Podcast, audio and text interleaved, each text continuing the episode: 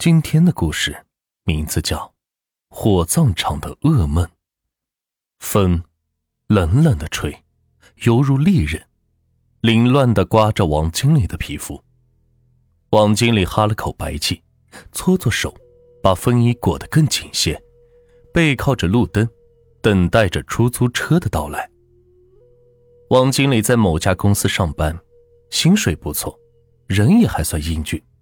谈过不少个女孩子，但都没有符合他要求的。目前还是单身，岁数接近三十岁了。现在正值寒冬，王经理背着一包东西，似乎是怕被冻坏了。王经理用白布包裹的严严实实。他掀开包裹的一角，确认了东西的情况，裹好后继续等车，略微的嘴角翘了一下。天还真冷呢。王经理点了根烟，环顾四周，身边的环境蒙上了一层灰色，失去了色彩与生气，而且是静的可怕。只有风吹着树叶的沙沙声，分外清晰。这一条路的路灯都坏了，只剩下他背后的那盏残灯忽明忽暗，似乎是年久失修了，终于灭了。王经理彻底的沉浸在了黑暗之中。他抬头看看天空，月亮也被云层包裹得严严实实，只有星星能时不时的从云层的缝隙中窥看这片大地。四周依旧是静，静的可怕，依旧是冷，冷的彻骨。王经理不由得打了个冷战，背脊一片冰凉。一道光划破眼前的黑暗，王经理猛地一惊，一辆红色的出租车悄然无声的从黑暗中出现在了王经理的面前。随着引擎的声音戛然而止，李师傅乐呵呵的下了车。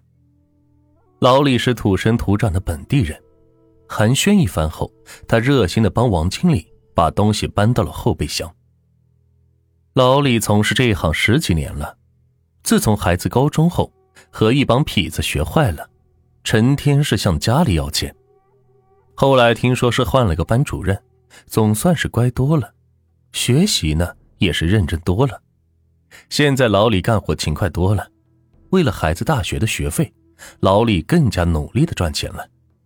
虽然现在是大半夜的，但老李还是在努力的寻找着生意。今天忙活了好久，钱也是赚了不少。本想收工回家的，赶巧这遇上了王经理，心想今儿个的运气还真不错呀，这才乐呵呵的。不过接下来，老李就乐不出来了。虽然小王去的地方很远，且说好回程的路费也一并支付，可以赚不少的钱，但老李的心里。其实挺不是滋味的，因为小王要去的那里是活人步入坟墓的转站——火葬场。火葬场远在郊外，那儿是人烟稀少，且附近就是坟地，有不少灵异古怪的故事是从那里传出。老李是听同事们说过，以前也有一个司机师傅，姓刘，由于家里不景气，大半夜的还出来接客人。也遇上了个去火葬场的，刘师傅当时也没有多想，就接下了。到了火葬场之后，那客人给了一张红票子，刘师傅也没太在意，还找了钱给他。结果回去的路上，他才发现，刚才那张钱是冥币，是死人用的。他气呼呼的回去找那女的讨要说法，结果空旷的火葬场是空无一人。只有悼念大厅中央的棺椁内躺着一个人。他凑近看了看，要命的是，就是刚才那个女的，手里还攥着刘师傅找的零钱，可把刘师傅给吓坏了。后来，这个刘师傅就不见了，有人说他是死了，也有人说他搬走了，总之是音信全无。现在。在这辆同样前往火葬场的车上，老李隐隐的开始害怕了。刚才他帮小王搬东西的时候，就有点怀疑了，那包东西无论是大小还是手感，都让老李隐隐的怕起来。后座上的小王一定是有古怪，而且从刚才到现在，小王是一点动静都没有，仿佛像死了一般。老李现在开始后悔了，刚才帮小王搬东西时，那大小、那手感。都让老李感到奇怪和诧异，他觉得身后的小王也许是个杀人犯，因为那包东西怎么想都只能想到是尸体。老李哆哆嗦嗦的，偷偷的向后视镜是瞄了一眼，这一看不要紧，差点把老李的心给吓了出来，一股严寒随着浑身的颤栗从老李的心脏处扩散到全身。后座上，小王的脸如同白纸，一双没有眼珠的眼睛直直的盯着老李。由于没有了嘴唇，白森森的牙齿抖动着，发出咯咯的诡异笑声。那笑声如同冰冷的利爪，削刮着老李的心房。一声急刹车的声音传出，王经理一脸诧异的看着满头大汗的老李，一切都恢复了正常，就好像什么都没有发生一般。老李揉了揉眼，缓了口气，擦了擦额头的冷汗，仍在发抖的双手勉强握住了方向盘。过了许久，老李才恢复平静，强装镇定的继续开车。老李是开离了市区，现在正往火葬场行进。由于没有岔路，只需将近三十分钟就能到达。这路和几年前一样，依旧是未铺水泥。依旧是没有路灯，路边的梧桐早已褪去了树叶，只剩下光秃秃的、犹如地狱鬼爪般的树枝在寒风中诡异的舞动。而原本被云层包裹着的明月，不知何时冒出来惨白的月光，使得周围是更加的阴森恐怖，没有一丝的生气。就连老李也不太清楚自己还算不算是个活人了。时间一点一点的流逝了，他感到不安了。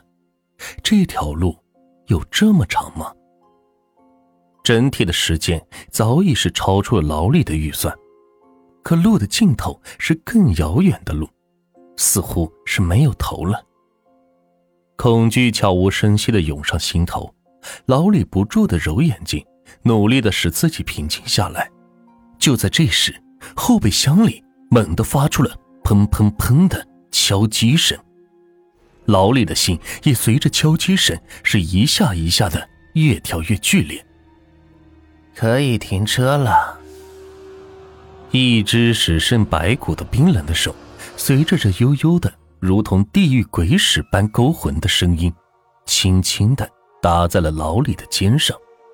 随之而来的是老李一声撕心裂肺的惨叫，从车里。踉跄的滚了出来，他再也受不了了，心里随即有了个念想：我会死在这里呀！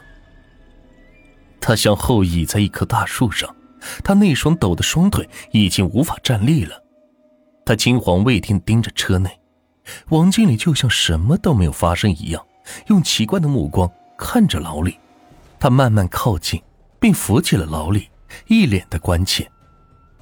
老李是彻底怕了王经理，他到底是人是鬼呀？无意间发现自己已在火葬场门口了，这刚刚明明还怎么开都开不到尽头。老李好不容易平静了下来，深深的吸了几口气，确定自己还人活着。王经理给老李好几张几百元大钞，似乎是连回程的钱也算在内了，然后就自个。背起包裹，径直向火葬场走去。月依旧明晃晃的照着大地，鬼爪般的树枝仍旧在舞动。老李仔细检查了那几张钞票，松了口气，这不是冥币。他抬起头望向小王的背影时，一阵阴风夹杂着树叶的沙沙声，与那小王身上的隐隐的尸臭宛如戏弄牢里的鬼手一般，带着似有似无的冷笑，掀开了小王背后的白布。一张在月光下显得更加惨白的脸，裸露在了老李的面前。那是张只有眼白的，在狞笑着的脸，就是这张脸。刚才把老李吓得魂都快散了的，就是这张脸。